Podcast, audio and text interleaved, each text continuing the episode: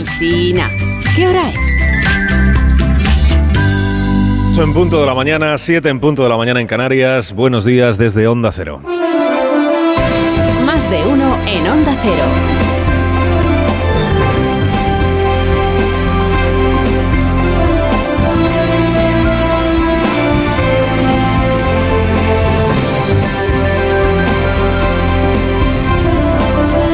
Tal? ¿Cómo están? Bienvenidos a una nueva mañana de radio. Estamos estrenando el 20 de junio del año 2023, emitiendo esta mañana desde Bilbao. Estamos en el día grande de la investigación, en el día grande de la ciencia, en el día grande del conocimiento, porque Bilbao es sinónimo de premios Frontera del Conocimiento, Fronteras del Conocimiento, es decir, de los premios que entrega cada año la Fundación BBVA, que es nuestro anfitrión o nuestra anfitriona en esta mañana del martes. Estamos ya en la decimoquinta edición de los premios Fronteras del Conocimiento para distinguir a las mejores cabezas de nuestro planeta y las contribuciones que estas cabezas han hecho a las ciencias básicas, a la biología, a la economía, a las humanidades, a la creación, al arte, a la música. O sea, esta mañana vamos a hablar desde partículas subatómicas a, a, la fabricación de chips, pasando por las proteínas artificiales diseñadas por la inteligencia artificial, por la organización social de los animales que la tienen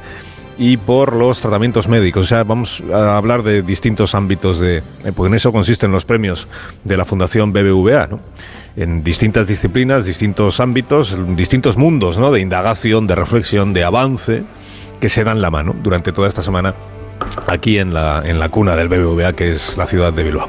Así que a lo largo de la mañana sabremos más de estas personas, que igual no son las personas más populares del mundo, pero sí son eh, las personas más reputadas, más prestigiosas. Sabremos de ellas y de cómo han ampliado ya las fronteras de lo que hoy conocemos. Eh, aquí venimos cada año de la mano de la Fundación BBVA y hace un año, hace un año estábamos en vísperas, lo recuerdo, de unas elecciones. Os mira qué casualidad, ¿eh? Cuando no es fiesta en España.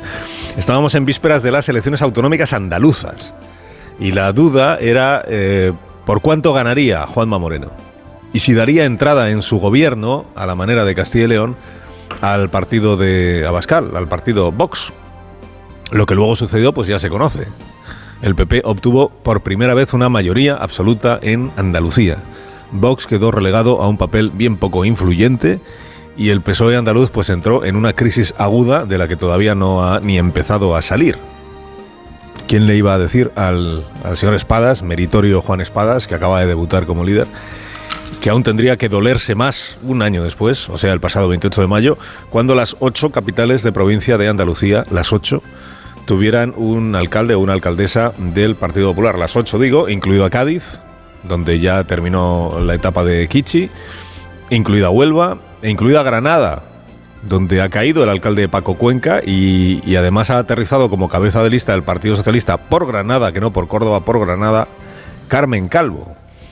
Carmen Calvo, rescatada por Pedro Sánchez y de alguna manera ahora reivindicada por Pedro Sánchez, ahora que el presidente anda renegando de la manera en la que Irene Montero condujo el Ministerio de Igualdad fragmentando y tensando el movimiento feminista. ¿Quién nos iba a decir que acabaríamos escuchando estas cosas eh, en boca del presidente del gobierno?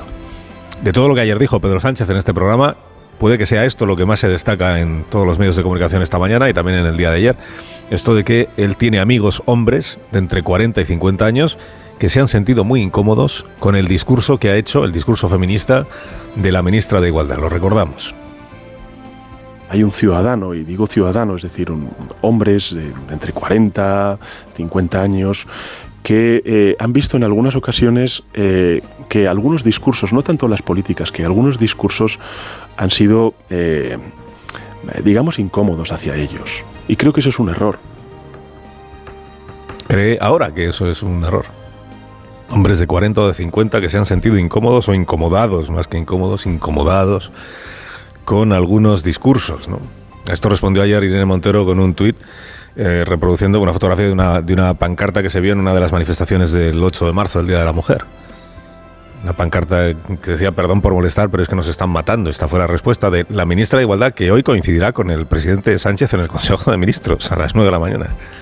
Entonces ahí en la misma sala, ¿no? ¿Se dirán estas cosas luego cuando se ven entre ellos o, porque sostuvo ayer el presidente en este programa que él ha tenido eh, diferencias con la ministra de Igualdad durante todos estos años. Bien es verdad que explicitar esas diferencias en público salvo cuando el asunto aquello de, las rebajas de penas por el solo sí es sí, y cuando aquel asunto ya se convirtió para el Partido Socialista en ingobernable, y entonces sí explicitó sus diferencias, el resto de las veces pues no, tampoco sobre esto del discurso del feminismo eh, que genera conflicto en lugar del feminismo integrador. Y por supuesto nunca hizo amago de relevar de su cargo a la ministra de Igualdad. A la ministra de Igualdad que ahora todo el mundo repudia, o casi todo el mundo. Es que solo Podemos ya defiende a Irene Montero. Es que ahora dan ganas de ponerse a defender uno, a, Irene Montero, en vista de la... Están sometiendo ahí a la... Como si fuera la como si fuera la causante de todos los males que tiene ahora el, en términos electorales el PSOE, la izquierda del PSOE. Irene Montero, que sigue siendo ministra, sigue siendo ministra, y, que, y, lo, que, y lo que le queda. Porque al gobierno le queda, no solo hasta el 23 de julio que hay elecciones, independientemente de quién gane luego, le queda todavía el gobierno en funciones hasta que entre un gobierno nuevo. Y ahí va a seguir, salvo que ella decida quitarse en medio. Irene Montero, una especie de agonía o de incineración lenta que le está tocando sufrir y que le está tocando encajar entre un presidente que la señala ahora como causante de la pérdida de apoyo social al gobierno por parte de hombres de entre 40 y 50 años y una vicepresidenta segunda del gobierno, Yolanda Díaz, que la ha defenestrado de sus listas y le ha cerrado las puertas del próximo Parlamento. Ahí está Irene Montero, entre Pedro y Yolanda, en el Consejo de Ministros. Ahora ya sufriéndoles directamente.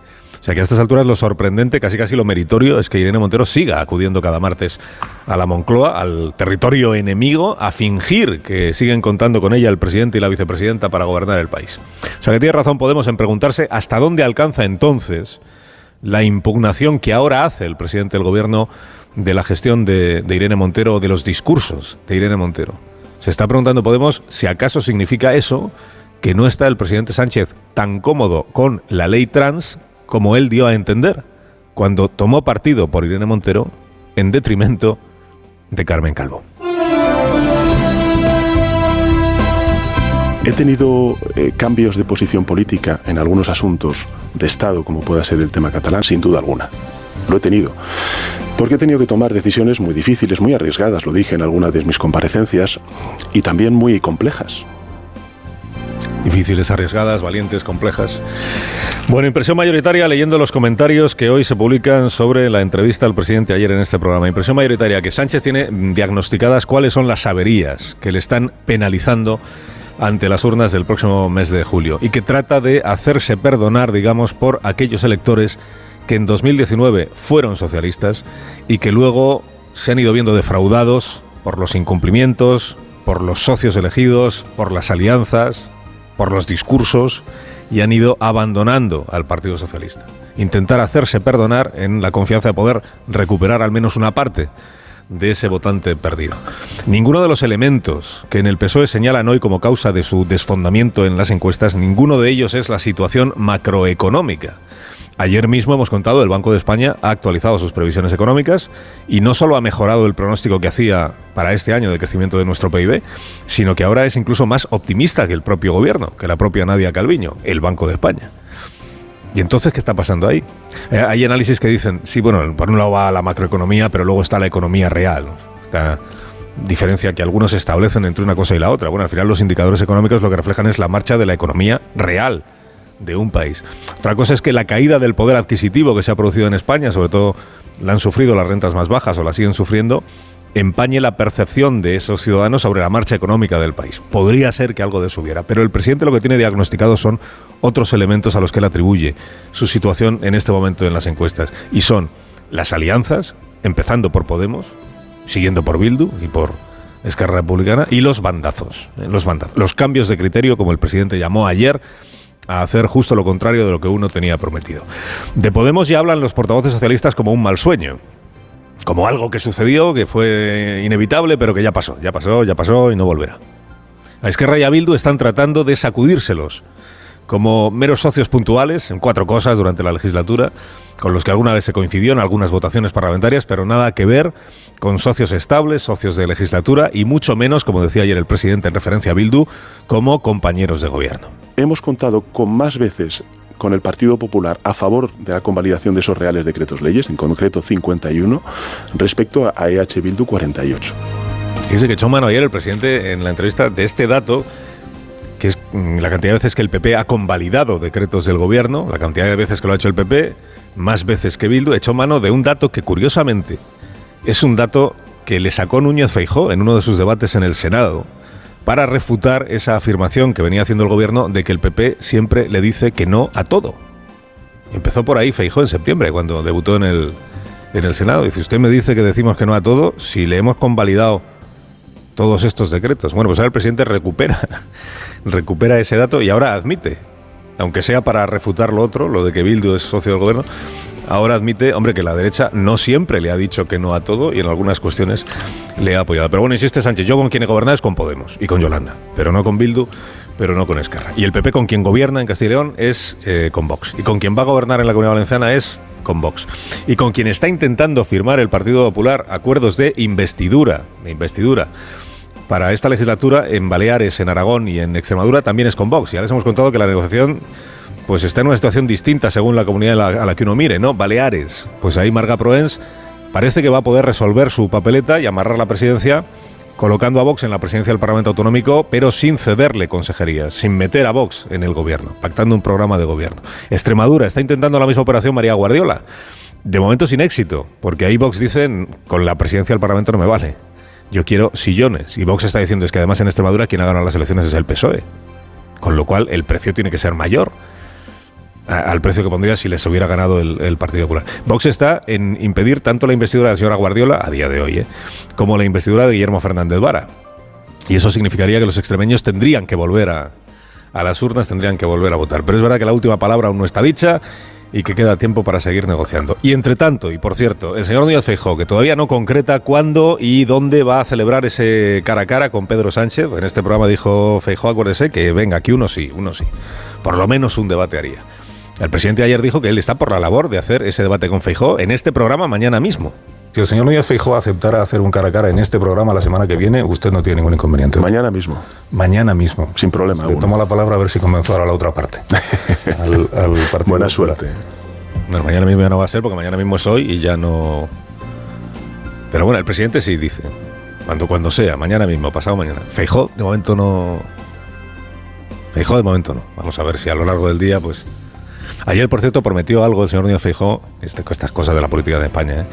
Ayer Feijo prometió algo que ya prometió Sánchez en 2019 y que tampoco se llegó a hacer, que es regular por ley la obligación de hacer debates electorales. Una disposición legal para regular los debates. Y para que esto no sea cuando le interesa al Partido Socialista hay debates, cuando no le interesa no hay debates. No, vamos a comprometernos a que haya debates en las campañas electorales. Esto es un compromiso que asumieron, empezando por Sánchez, los partidos hace cuatro años cuando estábamos con el mismo debate de siempre. Dijeron, pongámoslo en la ley y así ya no hay que andar debatiendo siempre estas cosas. Bueno, empiece por dar ejemplo del señor Núñez Feijóo. ¿eh?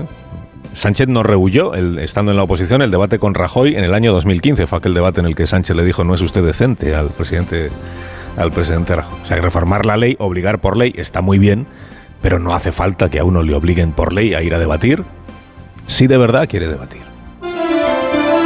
Carlos Alsina, en Onda Cero.